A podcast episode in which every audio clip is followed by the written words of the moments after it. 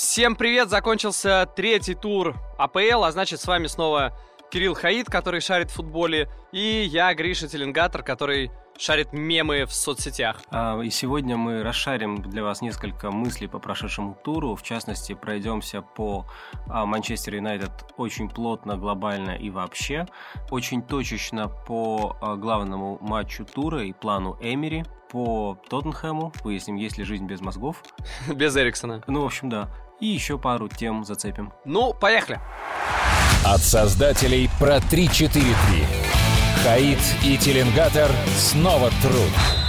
Давай начнем с Ливерпуля. Кажется, у команды все в полном порядке. Прошлый сезон вообще показал, насколько фатальна потеря каждого очка, когда они настолько боролись с Сити до последнего. Э, в этом плане теперь, после трех туров, только у одной команды, только у Ливерпуля 9 очков. И вообще команда установила, команда Клопа установила рекорд. Э, впервые в истории Ливерпуля у него 12 побед подряд в АПЛ. Ну, понятно, с матчами, которые были в том сезоне, в конце того сезона. В общем, э, такое ощущение, что Ливерпуль, в общем-то, так и не о чем беспокоиться где-нибудь до 9 ноября, когда они сыграют с Манчестер Сити. Ну, я тебе отвечу, наверное, словами Юргена Клопа. Кому нужно первое место в сентябре, говорил он год назад. Так что, нет, беспокоиться Ливерпулю, безусловно, не о чем, если говорить о самих себе. И есть о чем, если говорить, в принципе, о сезоне. Им нужно беспокоиться о Сити, потому что... Сити в чем-то лучше? А, по-прежнему, как и неделю или две назад, мне кажется, что Сити выглядит лучше на дистанции, потому что Сити выглядит командой, которая меньше зависит от там конкретно физической формы лидеров, от э, теоретического вылета кого-то из ведущих игроков. То есть она более устойчивая.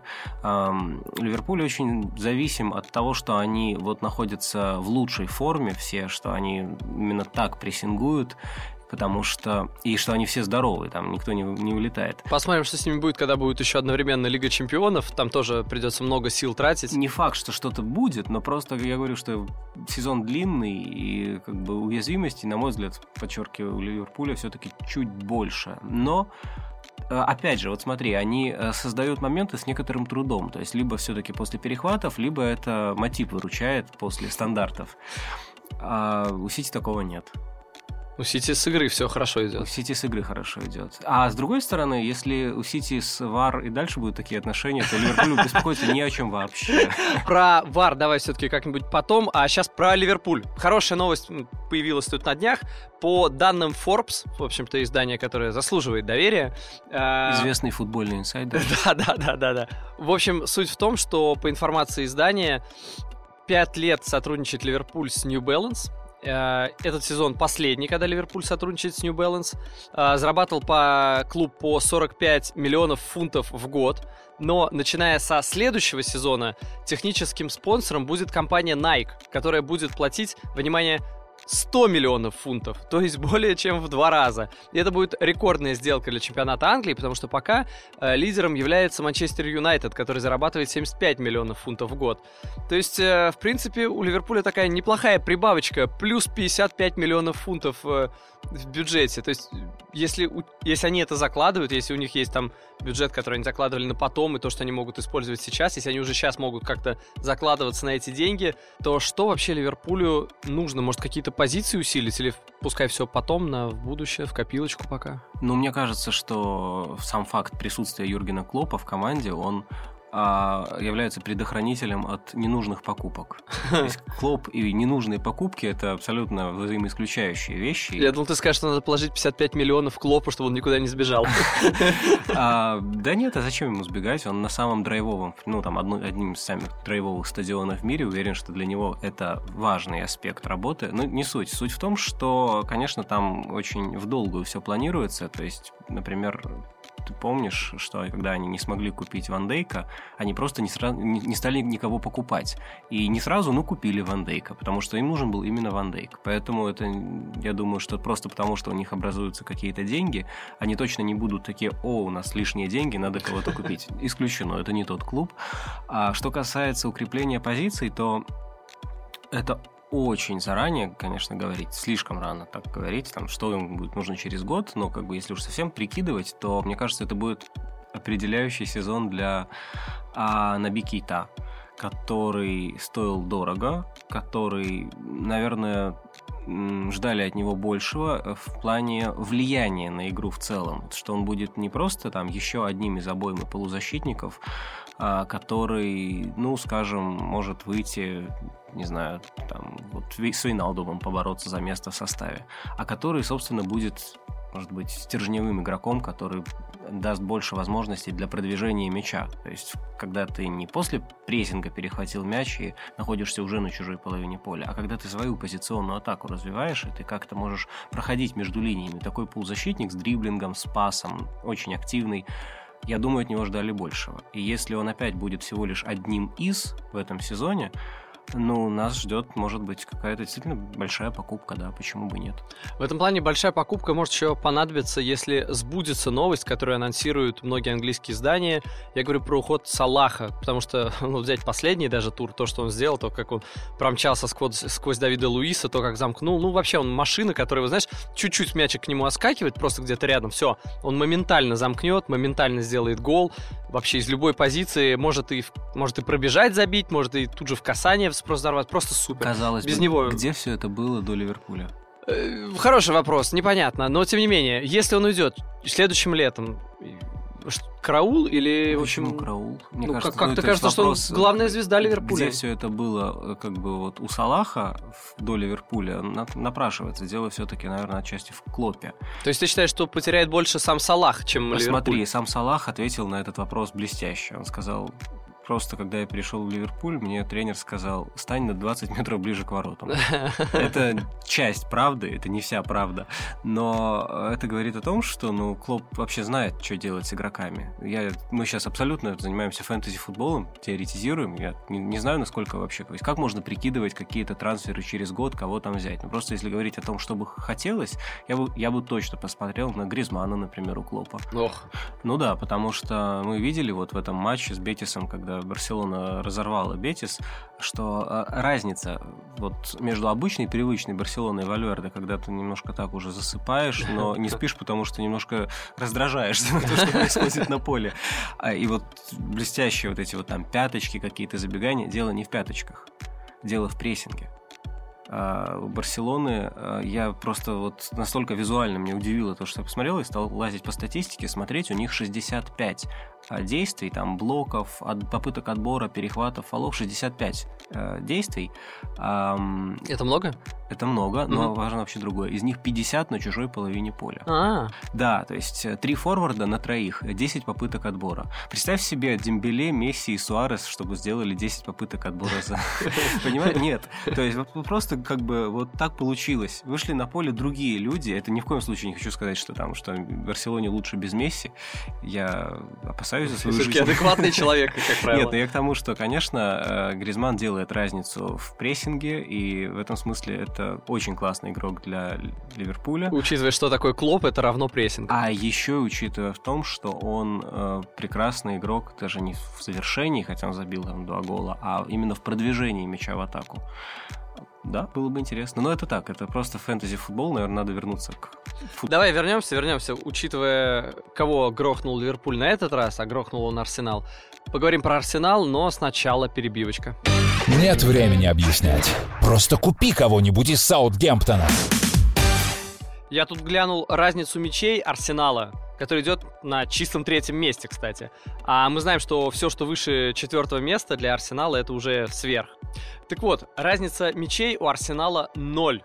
У Брайтона, Бернли, которые идут ниже, разница мячей положительная, а тут 0. Это просто такой немножко странный факт для команды, которая идет на третьем месте, но как бы мы понимаем, что только три тура прошло, и это, в принципе, нормальная, наверное, ситуация. Но в этом плане меня больше всего как бы для меня больше всего Арсенал сейчас символизирует один игрок. Это Давид Луис, наверное? Э, нет, не мой любимый в кавычках Давид Луис. Речь про Сибалиса, то есть человек, который насколько в каких-то вещах крут, то есть как он обостряет, как он зарабатывает штрафные, как бьет, как играть в подыгрыши, ну как бы супер. Но одновременно вместе с этим он творит просто необъяснимо глупые вещи. То есть, как он в матче с Ливерпулем. То есть, он находится где-то на своей половине поля у углового флажка на фланге и отдает свою штрафную передачу на Мане, который стоит там один, рядом с ним там в 7 метрах никого нет, и он точно на Мане отдает свою штрафную, грузит. То есть, ну как можно перепутать штрафную? То есть, нет, я, конечно, понимаю, что он, конечно,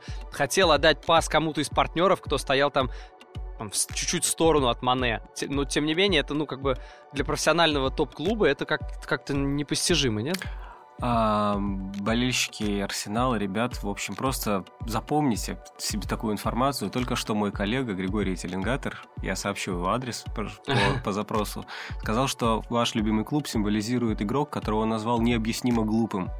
Ну а как? Ну, Кирилл, ну неужели ты не согласен? Смотри, Насколько парадоксален нет, сейчас весь Арсенал, настолько парадоксален. Необъяснимо глупо, это очень классное определение, но самое смешное, что я могу объяснить, зачем Сибалис это делает. Давай, ради меня сделай вот, это. Ну реально, это можно объяснить, это не снимая с него ответственности, но объяснить можно. Давай. Смотри, мне вообще Арсенал показался очень а, внятным в этом матче. Это первая игра, в которой из трех, вот на старте ага. сезона, в которой я понимал, что хочет Эмери. А, да, они сразу проиграли, но было очень понятно. Они... А, Для понимания, коллеги, э, первые два матча, которые Арсенал выиграл, непонятно как играли, а третий, который проиграли, было... Ну, это правда. Смотри. Хорошо, объясни. В общем, в чем, в чем, в чем логика? Во-первых, по факту это был скорее даже не ромб в полузащите, в полузащите, а три опорника и свободная роль у Сибалиса. Зачем это нужно? Это нужно, чтобы э, контрпрессинг Ливерпуля, который постоянно нагнетает, постоянно отбирает мяч. Вот лучше всего Ливерпуль в эти переходные моменты, вот две секунды, когда они отобрали мяч, да, чтобы опорная зона ломилась от людей, чтобы там было очень много, чтобы просто не было свободного пространства, и ты не смог сразу там в один пас отрезать там, ну, как бы линию, да. А, отсюда же и эм, странная связка в нападении. Почему не Леказет Абамиянг? Я вообще считаю, что Леказет сильнейший нападающий Арсенала. Но э, и, и они хорошо понимают друг друга с Абамиянгом. Но Леказет банально медленнее. И план был, ну, прямо очевидный, что Ливерпуль играет высоко. Э, защит, э, защиты располагаются очень высоко. Огромное пространство страхует на этот раз не Алисон, а Адриан, который плохо играет ногами и ошибается и может привести. И, по-моему, в этом матче тоже привозил. А поэтому что? Поэтому два максимально быстрых человека. И на них забросывать. И на них просто забрасывать, забрасывать, забрасывать. Для этого, чтобы вот прямо план работал, работал, да, нужно разыгрывать от вратаря смело и выманивать еще больше Ливерпуль в этот прессинг. То есть, чтобы Ливерпуль не там, в 40 метрах от твоих ворот включался в прессинг, а в 20 метрах от твоих ворот уже включался в прессинг. И они реально пытались это делать. И э, почему все пошло не так? Просто потому, насколько плохо они это делали. А, то есть под этим прессингом, который был, на мой взгляд, в общем, частью плана, ты нас идешь прессинговать, отлично, давай-давай. Нам мы тебя заманиваем. Да, да, они поплыли просто они ошибались, они теряли мяч, они играли ну, совершенно ну, нелогично. То есть, собственно, таких грамотных забросов мы практически не увидели. Ты видишь в этом больше ошибку тренера, который выбрал эту тактику, или футболистов, которые не смогли исполнить? Мне кажется, что немножко испугались э, футболисты. То есть, в целом, игра была довольно трусливой в исполнении Арсенала, да, просто осторожный какой-то. И это, конечно, вина тренера, и сам Эмери, возможно, тоже несколько испугался, потому что мы помним его слова перед матчем. Он, конечно, пошутил, когда сказал, когда бы мы предпочли играть с Ливерпулем, я предпочел вообще не играть с Ливерпулем. Очень трудно здесь играть. Ну, это шутка, но, опять же, ну, э, э, э, можно шутить по-разному, да, можно шутить как бы о том, какой ты смелый, а можно о том, какой ты трусливый. А, вот, в этом смысле Сибальес, он был критически важен, именно для того, чтобы, может быть, как-то помогать своим в защите спускаться, разыгрывать мяч и преодолевать эту первую волну прессинга. Не просто выносить, а как-то через пасик, как-то находить варианты. И вот он пробовал, спускался. Дал на Мане, больше не спускался. Нет, реально, он после этого просто перестал спускаться в глубину. То есть это говорит о том, что они вот так хотели играть, ничего у них не получалось. Но и они перестали так играть. А плана Б Эмери, кстати, довольно странно, не придумал. Вот, то есть даже вот при некоторой трусости и неудачной игре в исполнении Сибалиса, безусловно, неудачная игра, в исполнении Давида Луиса супер неудачная игра. Вообще, если бы не он... Ну, Лучший просто Давид Луис, я не знаю, ну как? Смотри, даже при всем, при всем при этом, ну при счете 0-0 лучшие моменты были у Арсенала. Представь себе, что, ну, то есть э, у ПП был один момент, когда можно было забивать, один момент, когда нужно было забивать. Ну, это ведь то же самое, о чем ты говоришь, когда, типа, таблицу в сентябре не имеет значения. Да, то да, же самое. Нет. Моменты в первые 15 минут, ну, тоже не совсем, неплохо, почему? конечно. А, неплохо, если их не реализовывать. Если их реализовывать, то ты получаешь удобный сценарий. Арсенал закладывался на определенный стиль игры. И Арсенал очень не хотел раскрываться ну, чтобы не... Понятно, раскрываться перед Ливерпулем это а ведь самому себе могилу рыть. А при счете, э, значит, 0-1 пришлось, а при счете 0-2 пришлось еще сильнее. Чтобы, ну, чтобы сохранить удобный сценарий, свои моменты надо забивать. Ты когда планируешь как-то mm-hmm. создавать моменты, ты планируешь их забивать. Короче, единственный вариант выжить в матче с Ливерпулем это не проигрывать. Нет, это не мазать, когда тебе везет что-то создать, как минимум. Ну, все-таки. То есть э, Арсенал, как бы плохо он ни был, и как бы он там мог претендовать на другой результат, если бы хотя бы реализовал свои моменты. Ну или, опять же, это сослагательное, но, опять же, при счете 0-1 тоже ты находишься в игре до одной ошибки, правда? Можно рассчитывать на одну ошибку. Ну, в принципе, всегда mm-hmm. можно. Манчестер Юнайтед ехал а, в Париж, понимая, что можно рассчитывать на одну ошибку, и мы будем защищать, как мы не будем лезть в атаку, и неважно, ни при каких обстоятельствах. Смысл в том, что а, не нужно привозить в этой ситуации при счете 0-1. То есть ключевой момент, связанный с Давидом Луисом, на мой взгляд, в том, что именно не счет 0-1 прямо убил игру, а счет 0-2 убил игру. Безусловно. Вот. Ну, собственно, поэтому мне показался Арсенал внятным. Другое дело, что и в прошлом сезоне мы как-то видели, что Эмери хочет как-то играть, вот вставить какой-то футбол, у него есть какие-то идеи, а команда не может их реализовать. Сейчас пару туров я не очень видел идеи. Вот сейчас увидел, команда не смогла реализовать. То есть, э, из всего, что я услышал, главный вывод такой, что Арсеналу лучше без умных идей тренера, которые имеют смысл, которые Ты логичны. Знаешь, она не была, она напрашивалась. Это была очень простая идея. Прямо вот совсем. Ну, то есть они играют... Насытить опорную зону, типа, и хрен вы пройдете. Да, и еще, и еще рассчитывать, что не поплывут под таким прессингом. Не рассчитали, поплыли. Ну, да. Глубоко, но не до дна.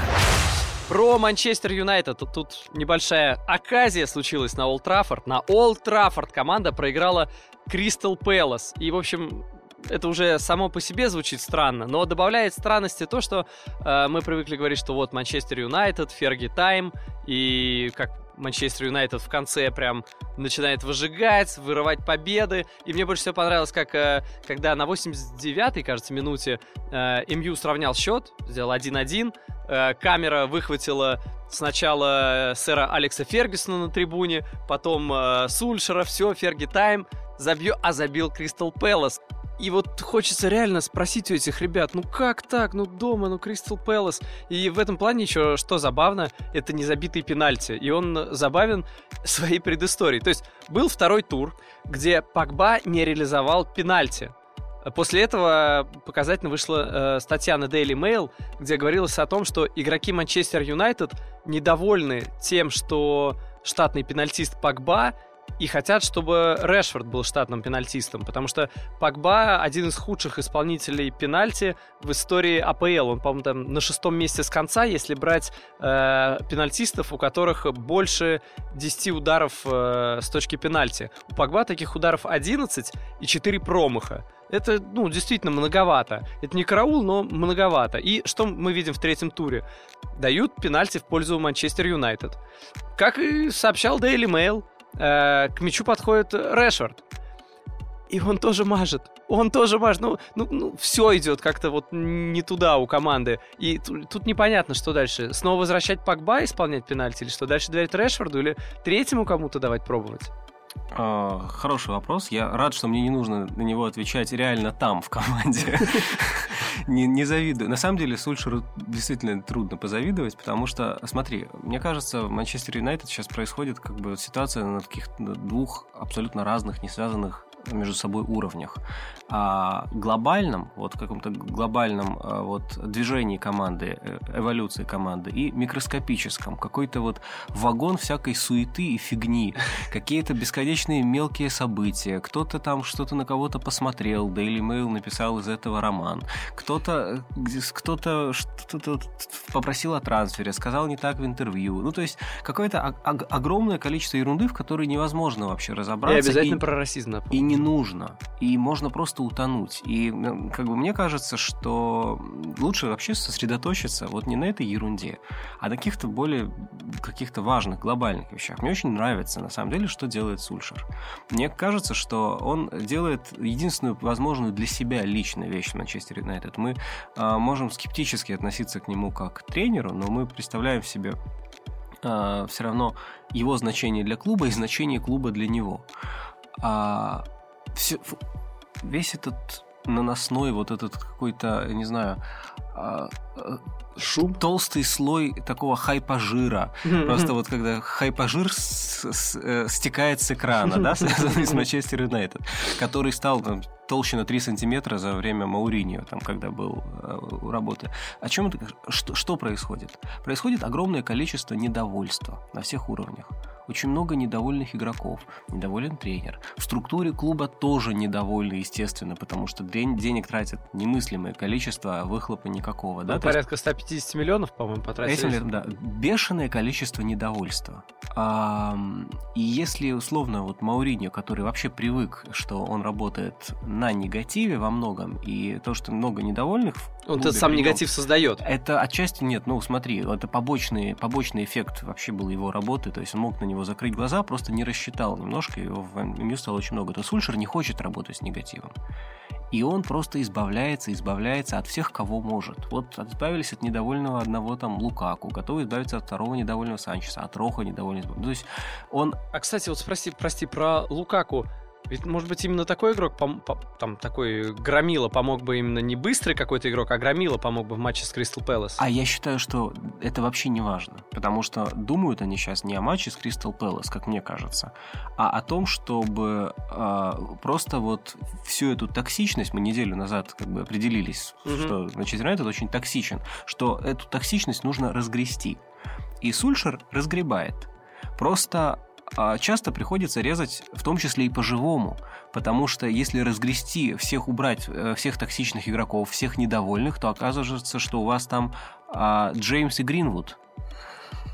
И, и все. уже такой, опа, а, а кем играть? А это не такая золотая молодежь, как у Челси, там Маунт и Абрахам. Это не те, за которые там, у которых хотя бы в чемпионшипе блеснули. Это ну просто какие-то ребята, которые вот из академии, ну, Гринвуд, очень приятно. Да, значит, как бы, а играть некем.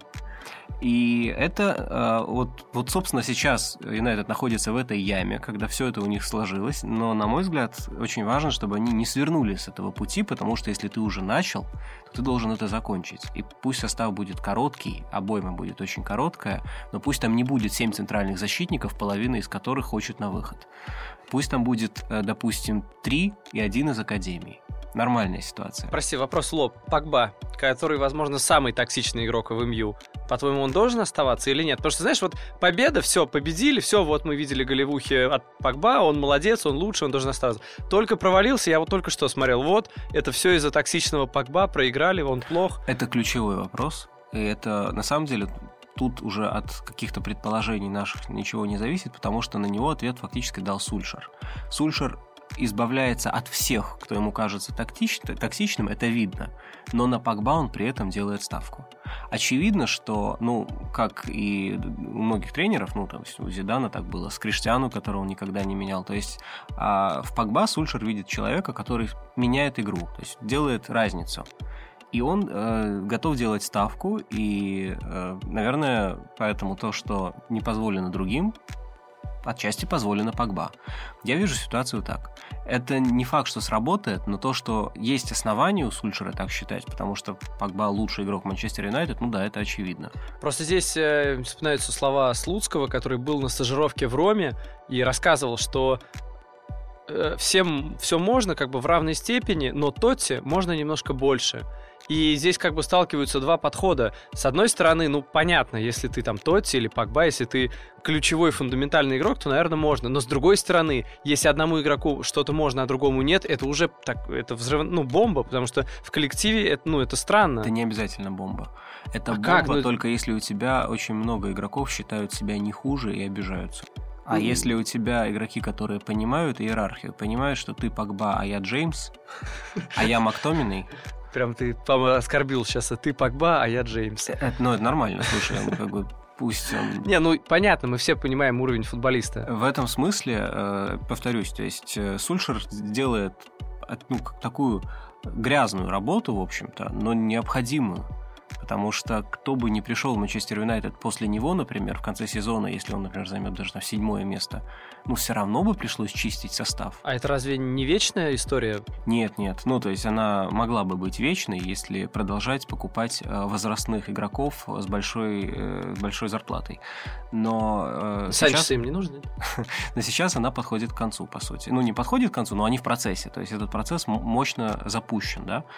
И в этом смысле хотя бы они определились, что они делают. Это нормальная история, и даже если у Сульшера ничего не получится, а, к- как бы следующему тренеру уже будет проще. У него не будет раздутого ростера из там 28 игроков, которых половина ему, может быть, не нужны. И они все очень недовольны. У него будет короткий ростер. И кого бы он не захотел себе в команду, и кого бы ему не купили, уже больше вероятность, что подойдет этот человек. Не будет ситуации, когда у тебя есть условно Пагба и Матич, а в полузащите ты берешь Фреда, и он не играет.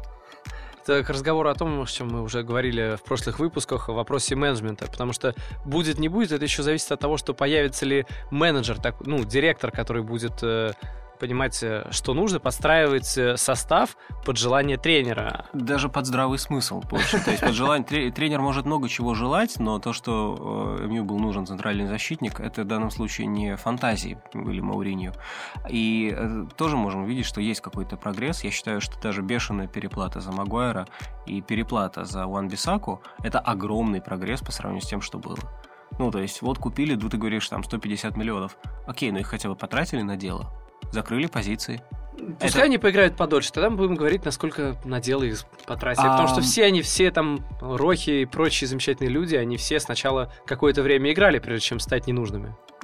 А, принимается, потому что, на мой взгляд, как раз э, если ты попадаешь в токсичную среду, ты в какой-то момент начинаешь деградировать, но мы не знаем, до какой степени это быстрый процесс, мы не знаем, до какой степени сейчас вот оздоровление пойдет легко, потому что уже очень много зависит просто от результатов. Ну, условно, забей Решет пенальти, настроение будет другое, настроение у молодых ребят, а их там много, следующий матч будет другое, ну, как-то вот по-другому все, да?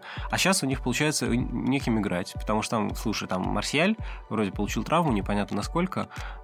Шоу получил травму, значит, здравствуй, Янг, Марсиаль получил травму, это значит, здравствуй, Алексис Санчес, срочно, передумали продавать в Интер. Не, я, кстати, думаю, что его все равно продают. Там не здравствуйте, его не будет никогда. Действительно странная история, да, то есть, а, как бы, и что дальше? То есть, можно, ну, как, бы непонятно, кого заявлять уже, по большому счету. То есть, есть Лингард вечный, вот кто вообще не токсичный парень, всегда очень дисциплинированный, выполняет установки тренера, просто не очень хороший футболист. Ну, это деталь. Но как бы у Баурини он играл всегда, потому что потому вот, у кого не было э, проблем с э, эгом и недовольством. А, вот, так что повторюсь, вот мне скорее понятен и нравится этот вектор движения, по крайней мере, в нем можно увидеть смысл. А то, что они при этом остались без игроков, плохо играют, никто не ждал, что- Сульшер будет хорошо ставить позиционную атаку. Ну да, нету у них позиционной Ну, в атаки. принципе, он сам об этом косвенно говорил не раз. Да, ну, то есть друг- другое дело, что а, сейчас, я думаю, вот именно сейчас он большего ждет от Погба, потому что вот именно Если уж его держат, то- да, то ты должен давай давать результат. Не нужно давать результат там обязательно в матчах с топ-6, где тебе противостоит и структура, и классные игроки, да, но э, в матче с э, середняками-аутсайдерами, где тебе противостоит только структура, а, организация игры, да, системная какая-то выстроенная, но нету такого класса, можно делать результат, безусловно. И в этом смысле вообще о перспективах Сульшера и Манчестер Юнайтед по ходу сезона, мне кажется, нам очень многое станет ясно а в течение ближайшего месяца, потому что закончится трансферное окно в Испании, закроется. Погба поймет, что он остается в И мы Манчестере. увидим, как он на это отреагирует. Потому что э, мы помним прошлый сезон, то есть реально, когда он настроен... настроении, э, ставка Сульшера оправдывается, он выводит МЮ на другой уровень. Мы помним даже не только прошлый сезон, мы помним Дехе, который был номером один среди вратарей в Англии. Да, было. А потом как-то вот что-то с факсом случилось у ребят, что-то вот трансфер в Реал не случилось. Забавно, да, что тут тоже Да, да? да. А, и все, мы видим, я не знаю, по-моему, это уже другой вратарь. То есть, ну, он уже даже не в топ-10 в мире. Нет? Ну, Потому он- что Нет, слушай, он, он, он очень хорош на ленточке, но, конечно, все, смотри, понимаешь, Нет, но он сбавил, ну, он, он же сбавил, это очевидно. Честно, я нет? не знаю статистику, он действительно сбавил. Она не настолько стала там, по-моему, хуже, как кажется визуально. Он просто стал допускать какие-то ляпы визуально. Ну, Куртуа визуально вообще не, не очень надежный вратарь. А если так посмотреть на там процент сейвов, то топчик. Поэтому, как бы, не знаю, э, не настолько он там прям радикально сбавил, что говорит, что от него нужно избавиться. Нет, конечно. Он не, точно не слабое место Манчестер Юнайтед. Я Нет, друг- понятно, о понятно. том, что о том, вот- что это влияет. о э, том, что нужно посмотреть, как вот, собственно, Погба, он э, после этого, когда он поймет, что он остается, а он еще должен остаться, кстати. Он еще и понять это должен. Главное все-таки, чтобы он еще остался все-таки, да, ну то есть не ничего не случилось Я странного. думаю, что здесь большое влияние имеет то, что он постоянно играет. Когда он видит, что на него делают ставку, что он постоянно играет. Одно дело, когда ты Эриксон, да, и тебя там где-то выпускают по чуть-чуть. Но это не... А увидим, чей метод эффективнее. Разные методы есть. Вот. Разные методы есть, но если вот просто в Смотри, логику, или смотри, я нет, себе представляю, я хочу остаться в команде, в которой- где По- на меня делают ставку. Почеттино показывает, что он за клуб в этой ситуации. Он выражает поддержку политики клуба. Если мы считаем, что Эриксон не играет из-за контракта, то он тогда там просто показывает, что он таким образом одобряет, ну или там придерживается политики клуба. А у Сульшера немножко другая ситуация. Он не противоречит клубу, клуб тоже хочет удержать игрока, естественно, но он делает ставку, то есть он пытается... Он если доказывает клубу, Почеттино что не отпускает бьет его. кнутом, этот бьет пряником. На самом деле, я сейчас, по-моему, говорил, говорил, я, в принципе, согласен, я как сам себя убедил. То есть, да, Сульшер молодец, надо дать ему время. А с другой стороны, я подумал, до какой степени вообще они э, из ямы вылезают, ну, правда, если мы исходим из того, что э, хорошо хоть так, и бог с ней с игрой вообще. Пусть ну, ну, они плохо играют и плохо играют, ну и ладно. Чем Может, тебя не тешит? может, Погба затащит, в конце концов. Ну, действительно, как-то и со дна просто вот поднимаются. Чемпионат подкаст. Объясняем футбол на пальцах ноги. Кирилл, смотри, какая ситуация. Помнится, ты хвалил Челси, когда не теряли очки. Сейчас вот Челси выиграл, и у меня такое ощущение, что ты их будешь критиковать. И в этом плане для меня не совсем понятно, критиковать или хвалить Лэмпорда, потому что, как бы, с одной стороны, э, у него Челси, ну, симпатично играет, там, владеет мячом, с другой стороны, команда пропускает, там, 4 от Манчестера, от Лестера пропускает, теперь 2 от Норвича, как-то многовато. А у меня, на самом деле, есть искушение покритиковать, Еще бы у тебя его не а было. потому что прямо вот недостатки у Челси, они прямо вот очень бьющие, они вот бросаются в глаза. И это же касается и ответа на вопрос про Лэмпорда, потому что он для меня, честно говоря, пока абсолютно загадочный тренер, именно из-за огромного разброса достоинств и недостатков. То есть э, тут при каком-то большом количестве серьезных недостатков, которые он ну, как-то не особо Давай, устраняет. давай начнем с недостатков. Э, Ну смотри, вот возьмем выигранный матч, да, вот выиграли у Норвича, первая победа. Э, Опять же, много было каких-то хороших подходов к чужим воротам, а эпизодически был прям хороший высокий прессинг. Ну, то есть в целом прослеживается идея, идея смелая, да, команда играет э, в атакующий футбол, такая с позиции силы. Все приятно смотреть на это. Как ни потеря мяча, как мяч не оказывается в районе штрафной Челси, сразу просто Пожар. ну, какой-то кошмар происходит. А, абсолютно не умеют защищаться в штрафной, внутри штрафной. То есть там буквально по-моему, 5 пасов в первом тайме было в штрафной Челси. И с них забили два гола. Это говорит о том, что команда ну, совершенно не обладает переходными фазами из атаки в оборону. На самом деле, Ну. если доходит до штрафной и там пасуются, это уже как-то звоночек. А Нет, ну, на самом деле, вот не обязательно не пасуются. Всего 5 пасов там за 45 минут, это как раз не Немного, очень да? много. Очень много, что с этих 5 забивают там после 5 два гола. Вот это много. То есть, э, получается, что ты, когда потерял мяч, допустим, где-то в атаке, ты либо вступаешь в прессинг, да, либо возвращаешься в позиционную оборону, там, бежишь назад. Мгм.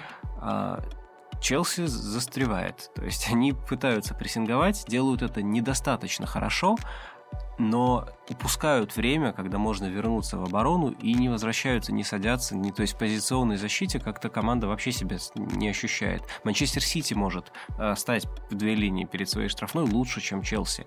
Вот что странно.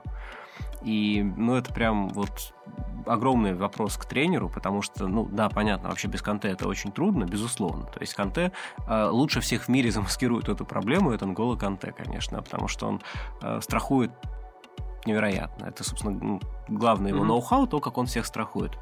Но речь же идет о э, некой командной структуре.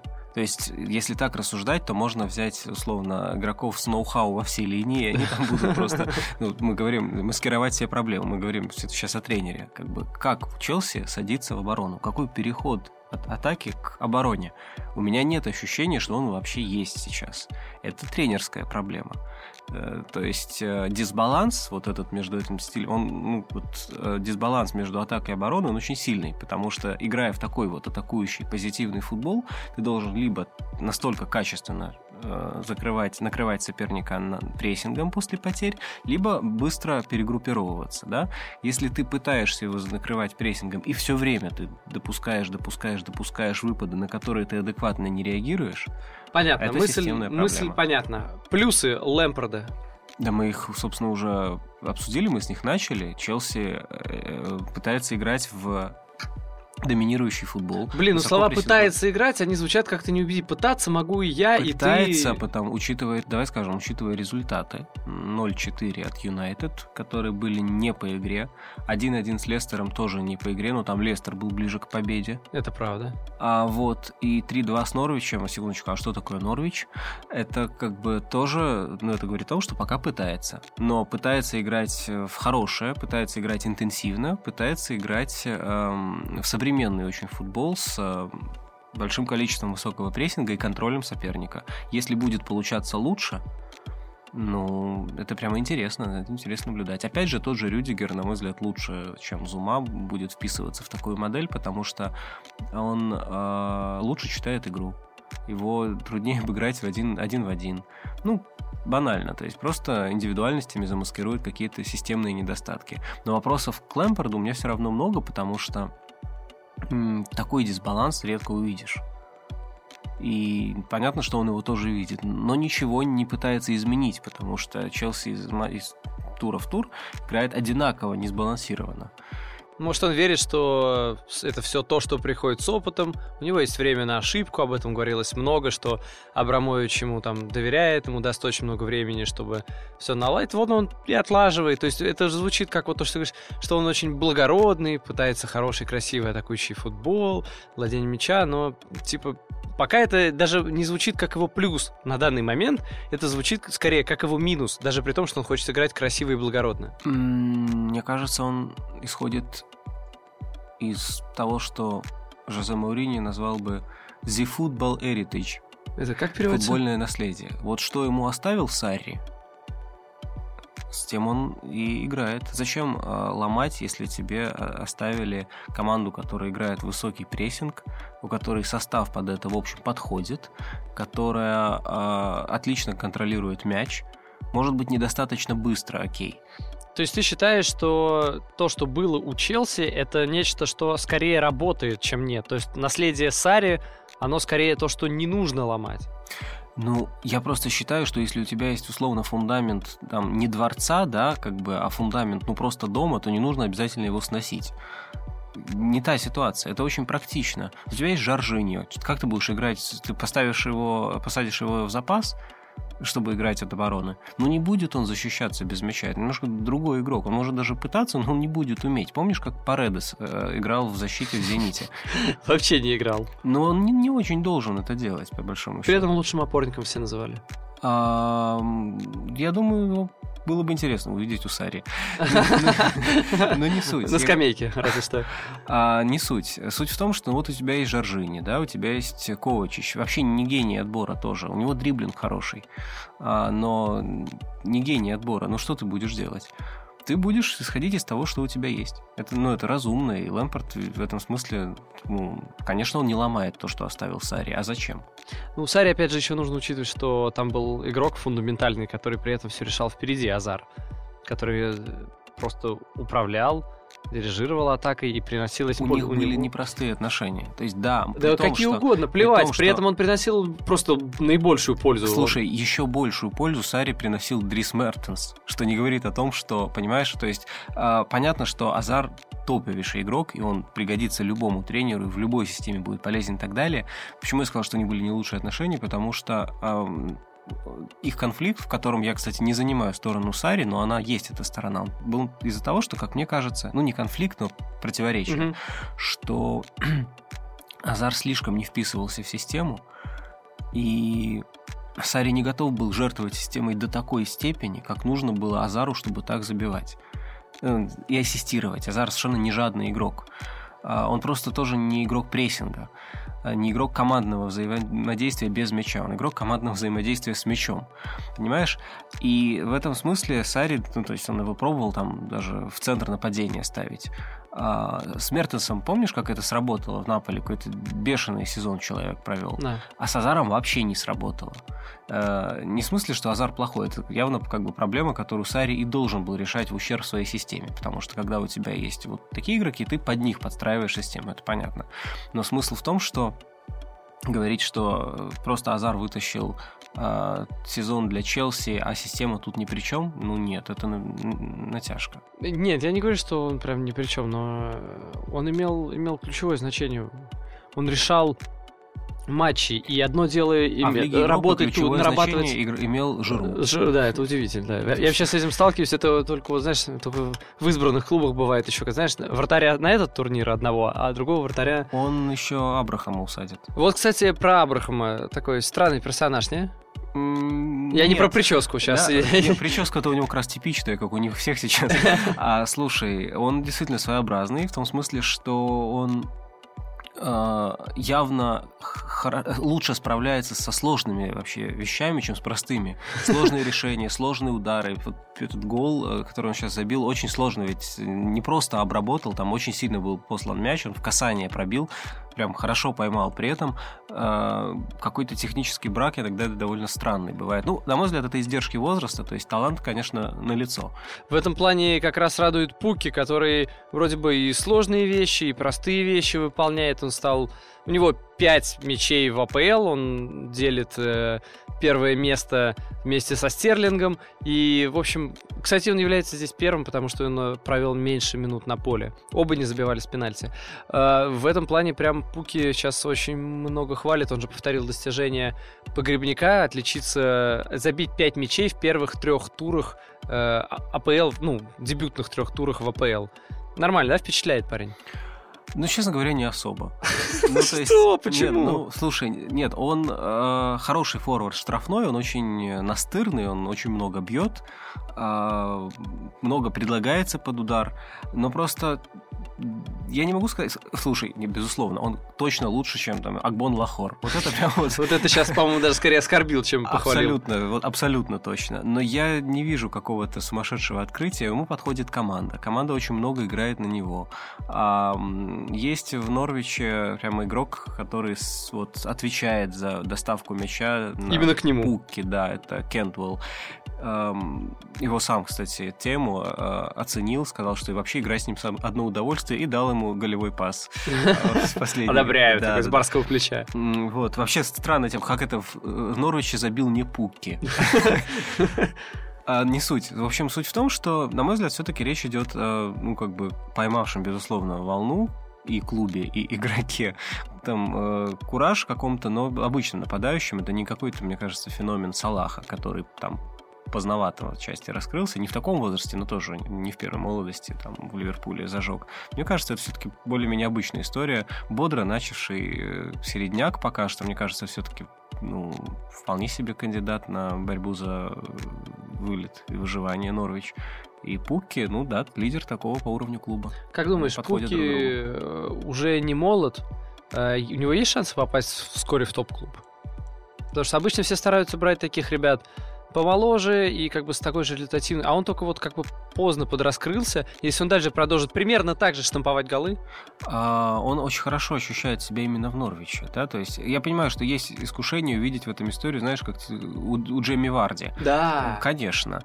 Но, во-первых, Джейми Варди все-таки тоже игрок одного клуба, в котором ему комфортно. А во-вторых, а, ну, в данном случае это не совсем сравнимо. У Норвича просто стиль игры подходящий, то есть он реально пытается играть от атаки, и а он заточен при этом вот на своего наконечника в плане доставки мяча, мяча поэтому очень много наносит ударов.